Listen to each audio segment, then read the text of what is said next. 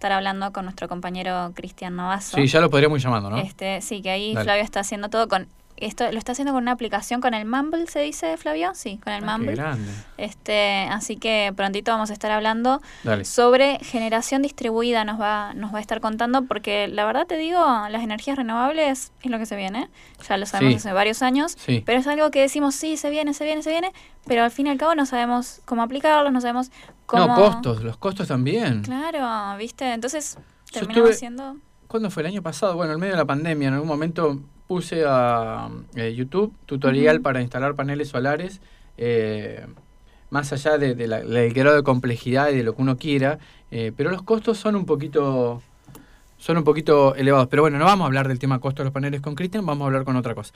Cristian Navazo, ¿cómo estás? Te saluda Marcos Muñoz y Abril Lagos.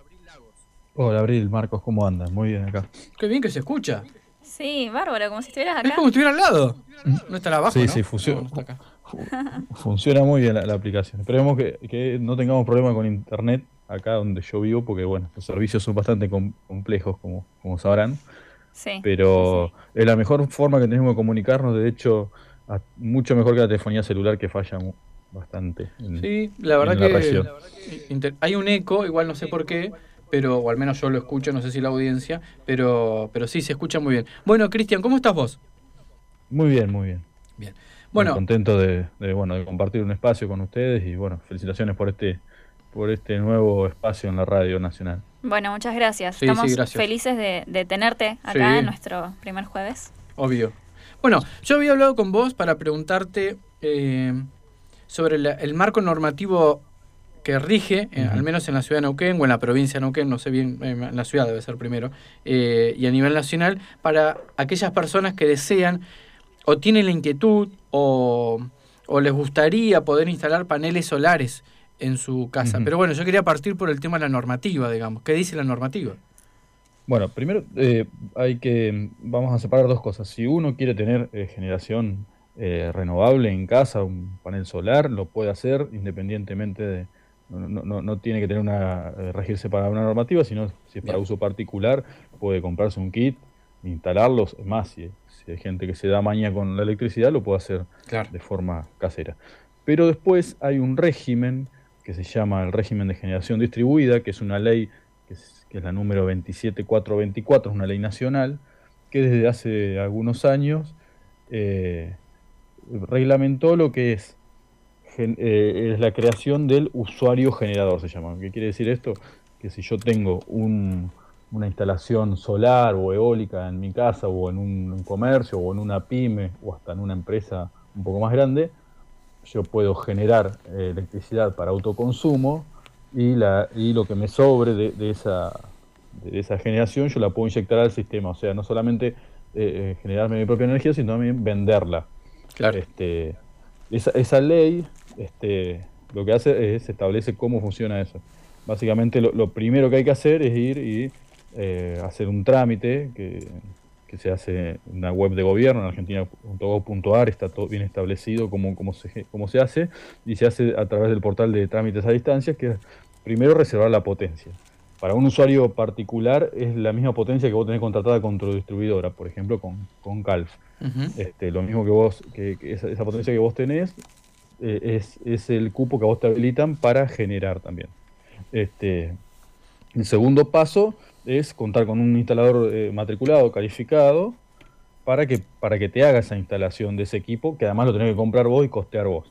Este, y después la distribuidora te va a dar un medidor bidireccional, que quiere decir que, vos, vos vas a seguir conectado a la red en algunos renovables que no, no son constantes. si por ejemplo, bueno, de noche no vas a, no, no captás energía, obviamente cuando es solar, o en el caso del, de la eólica, cuando no hay viento no, no puede generar. Entonces vos vas a estar conectado a la red normal y vas a recibir energía normal. También lo podés almacenar en baterías cuando te sobra, ¿no? Sí, sí, es cierto. Este, y el medidor, porque es bidireccional? Porque una parte mide lo que vos consumís de la red y por otro mide lo que vos inyectas. Entonces, cuando llega, te llega la factura, te llega un balance entre lo que vos eh, consumiste y lo que inyectaste. Si, si, si, digamos, si te da que, consumiste más de la red, vas a pagar la diferencia y si, y si vos generaste más, te va, se te va a generar un crédito a favor, ¿no? Este, pero además, bueno, esta ley, como fomento que tiene, eh, cuando vos te convertís en usuario generador y te aprueban todo, te van a dar un, un, crédito fiscal que lo vas a, tener cinco años para usarlo eh, para el pago de impuestos, ya sea como, como IVA o impuesto a las ganancias, o sea, también tiene una serie de incentivos para, eh, para que la gente pueda o, le interese acceder a, bueno, a generar energía renovable este, desde su casa o desde su pyme. Pero bueno, son aparatos costosos, como vos decía.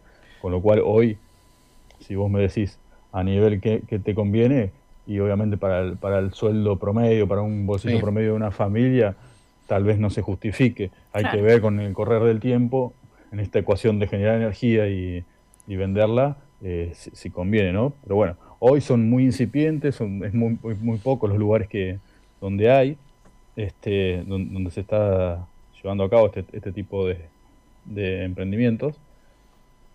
Pero bueno, hay varias provincias que ya están adheridas, son 12. 12 provincias adheridas del país. Neuquén está adherida, ¿verdad? Claro. Sí, pero tiene un problema que no está reglamentado. Lo que pasa es que hay, un, ah, el gran problema que tiene Neuquén, esa ley no está reglamentada porque eh, eh, hay unas cuestiones, digamos, de cómo está el servicio en la, con las cooperativas, entonces hay toda una discusión y se viene discutiendo la reglamentación de la ley hace varios años, te diría un par de años. Esa discusión, este, discúlpame, ¿se, estaba dando en la legislatura? Eh, la, la legislatura se ha debatido, sí, pero se estaba, estaba encarando el, el, EPEN con, con, con, las, con el resto de las cooperativas. Ah, bien, perfecto. De, bueno, CALF, la de cooperativa Zapala, la cooperativa de, bueno, de, de Plotier, bueno. Este, pero el EPEN, de todas formas, está avanzando con varios proyectos de ese tipo en algunos edificios públicos, sobre todo en Centenario. Tiene un proyecto interesante ahí con, con, varios, eh, con una escuela. Sí, con la escuela 109, creo, Cristian, la que está en el Bajo. lo he visto. Y me llamó la atención, pero no sabía dónde cómo venía el, tema ahí. Sí, por lo que me comentaron, están faltando algunas conexiones, pero bueno, ya está muy avanzado ese proyecto, así que en breve debería empezar a, generar también eh, eh, energía y a, inyectar al sistema. Porque además lo que tiene ese proyecto que está muy bueno es que se complementa con una serie de medidores inteligentes que está colocando el, el, EPN Centenario, con lo cual es bastante avanzado ese proyecto. Y después hay algunos, eh, algunos usuarios particulares que lo tienen en ciudades como San Martín de los Andes, Villa Langostura, Andacoyo, que son lugares donde presta el servicio el EPEN, que también tienen algunos usuarios con, que están generándose su propia energía. Yo uno solo vi acá en este, Neuquén Capital. Está cerca de acá de la radio, unas 10, 12 cuadras debe estar, al frente de una plaza. Pero la verdad que es el único que le he visto. Yo vi en el, en el parque, en, el río, en el Paseo de la Costa, está, que creo que es para cargar celulares, puede ser. O sea, no Sí, eso es de la ADNQN, del, de la agencia, de, bueno, de la provincia también, sí. Y también hay, en Parque Norte, pero para, para cargar celulares también, o sea, son equipos chiquitos para pero bueno, después en el interior, eh, el EPEN ah, históricamente hay, tiene como casi 2.400 instalaciones, pero bueno, no, no, para inyectar la red, sino aislados, o lugares, escuelas, puestos sanitarios que están aislados de la red, no les llega, y bueno, les, instalan paneles solares, básicamente. Interesante, pero bueno, esto es, sí, pero este es un concepto diferente de la generación distribuida, que es el, el usuario pasa a ser generador. Con lo, que tiene también de beneficios es que eh, evitan las pérdidas en la red y le da más, más fiabilidad al sistema porque tenés más puntos de inyección en la red. Con lo o sea, porque la electricidad a medida que, desde, el punto de que se genera al punto que se consuma, a medida que son más largos los puntos, las redes, se va perdiendo eh, energía en el camino y, vas perdiendo calidad eléctrica. Con lo cual, eh, la generación lo que tiene redunda en una calidad para todo el sistema. Pero bueno, hay una discusión, sobre todo en, Vos, hablabas justo de esa, casa que está ahí en Santa Genoveva. Sí. Eh, yo conozco ese caso eh, y bueno, la persona que lo instaló es un chico que tiene un joven, que, ingeniero, que tiene, que tiene experiencia y una empresa bueno, eh, que se dedica a los paneles solares. Y él lo que me comentabas en un tiempo es que bueno, estaban con mucha ida y vuelta con Calf para ver si le aceptaban conectar y bueno, porque todavía no se, no se ponían de acuerdo. El problema que tiene es eh, el servicio eléctrico en la, ciudad de Neuquén Capital es que el, todo lo que es el marco el tarifario, regulatorio, está muy distorsionado. De hecho, de hecho, tiene, tiene cuestiones que encarecen la tarifa que no deberían ser así, porque, bueno, por ejemplo, Calf es un distribuidor, Calf lo único que se, debería cobrar es por eh, el servicio de llevarte la, electricidad a tu casa, no por venderte la energía, ese es otro negocio aparte que es el del mercado, eh, el mercado eléctrico mayorista. Pero bueno, de la forma que está hecho el cuadro tarifario de Calf, eh, que, arrastra varios años y de hecho ya está, vencida la prórroga digamos del servicio y, hay varios proyectos que se están discutiendo desde hace un par de años en el, en el, Consejo Deliberante que incluyen también el ítem de, generación distribuida. Eh, eh, eso no es una de las grandes trabas que tiene para que esta, esta modalidad no, no, se, no se reglamente en la ciudad todavía. Esperemos que este año, porque se está discutiendo en la Comisión de Servicios Públicos, eso se pueda, se pueda destrabar y que, haya un nuevo contrato, un nuevo marco regulatorio, incluso hasta, hasta un, órgano de control también se está, se está discutiendo, y estas cuestiones hacia energías más limpias y, autosustentables puedan, puedan prosperar. Sí, totalmente. Bueno, esto en, en, las zonas de campo me imagino que será como mucho más, más piola, ¿no? Sí, sí, Sí, eh, digamos, esto, esto eh, eh, la generación distribuida es, sí o sí tiene que ser en zonas donde estás bueno, conectado a una red, a un sistema eléctrico, y, pero después en zonas aisladas, las renovables sí son, ahí sí se justifican y porque no, porque digamos, no te queda otra básicamente, porque no, no tenés una red eléctrica cercana para que te lleve la electricidad, entonces conectar un panel solar son, no son tan costosos y, pero se viene haciendo, digamos, hay, hay programas nacionales que llaman el PERMER, que, que son... ¿Cómo se llama, Cristian? PERMER, que son, son, eh, son para los mercados, para los, sobre, sobre todo para los sectores rurales, y Neuquén ha avanzado mucho. Eh, son, programas nacionales que vienen de la, de la época, bueno, creo que de, Néstor Kirchner, del primer, del primer gobierno. Eh, eso se ha avanzado mucho en, en, llevar instalaciones de este tipo eh, renovables al interior de Neuquén, que es una de las provincias que más lo ha utilizado este programa. Y eso está funcionando hace muchos años y, funciona bien. Este, De hecho, bueno, ya te digo, el EPEN tiene 2.400 instalaciones en, el interior de, la provincia que básicamente le llevan a, bueno, a la gente que vive en el campo, les, llevan los paneles y se los instalan en las casas. O también escuelas, puestos sanitarios. Eh, Sí, eso hay, mucho de eso. Está buenísimo en, el tema de la utilización de los edificios públicos, este, porque aparte es toda una... Eh, un nuevo paradigma, una, ¿no? Una puesta en escena, claro. No, no me, sale la palabra en inglés, mira qué mal. No, no, pero un statement. Statement. No, bueno, la legislatura también tiene. En la terraza de la legislatura tiene un tiene paneles solares eh, y creo que, no sé si está funcionando, en su momento había funcionado, estaba, eh, y una, una parte importante del consumo de legislatura estaba siendo abastecido con del, autoconsumo con, del eléctrico con los paneles que tienen arriba de, la parte de las terrazas. No sé si, seguirá funcionando. Y después hay una IPF muy nueva que está en la zona de la autovía norte, que bueno, ahí, la zona, eh, ahí había unas obras que estaban retrasadas de una estación de transformadores, entonces cuando hacen esa inversión, como iban a tener problemas de abastecimiento de luz en la zona esa de la autovía, el norte de la ciudad, eh, hasta que se terminaran esas obras eléctricas, ellos decidieron eh, por cuenta propia instalar paneles solares, también los tienen en las terrazas, eh, para autoabastecerse. Ese también está funcionando, debe ser uno de los, de, los proyectos más grandes que hay en la ciudad. Muy interesante ese dato. vamos a tomar nota. Sí, sí, acá vamos sacando un montón de puntas porque está genial todo esto. La verdad es que ojalá que se pueda seguir avanzando. Bueno, en esto ni hablar de que se reglamenta en Neuquén, o sea, si ya Neuquén está adherido a todo este programa que decías vos, este, que, la, la comisión empiece a elaborarlo. Claro, pero falta, la reglamentación. Está, la, claro, la, la adhesión a la ley nacional, pero bueno, falta que se pongan de acuerdo las cooperativas, el EPEN estaba al frente de eso, para reglamentar la ley eh, a nivel provincial. Cristian, la reglamentación va a estar eh, en manos del EPEN una vez que acuerde con las cooperativas? ¿Es el, ¿Es el EPEN propiamente dicho o tiene que pasar por la legislatura? No, no, eh, supongo que eso debe salir por decreto, del, eh, debe encabezar el Ministerio de Energía, o ahora, ahora creo que está, el EPEN depende de servicios públicos. Se, se, hace vía decreto generalmente la, la, reglamentación provincial. Claro, claro.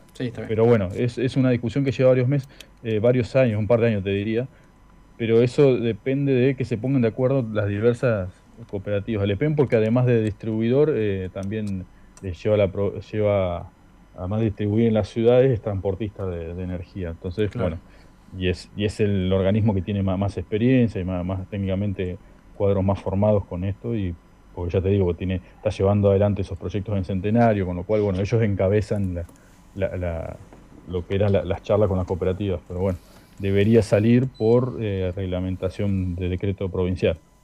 Claro, sí, sí. Eh, no, bueno, eh, más allá de eso, todo esto también tiene que llevar su tiempo, con, con el tiempo todas estas tecnologías se van abaratando los costos, con lo cual hoy todo es muy incipiente. Sí. Claro, eso, eso te iba a consultar porque hay, hay posibilidades, digamos, ¿no? Quizás pensando un poco lejano, este, que en algún momento se pueda masificar esto, o sea, que no sean, volvemos al tema de los privilegios, ¿no? Pero eh, querer instalar cuestiones eh, para salirse un poco de, de lo tradicional, eh, esto lleva su dinero, lo que, lo que vos comentabas al principio. ¿Hay, ¿Hay posibilidades o es algo caro de, de por sí?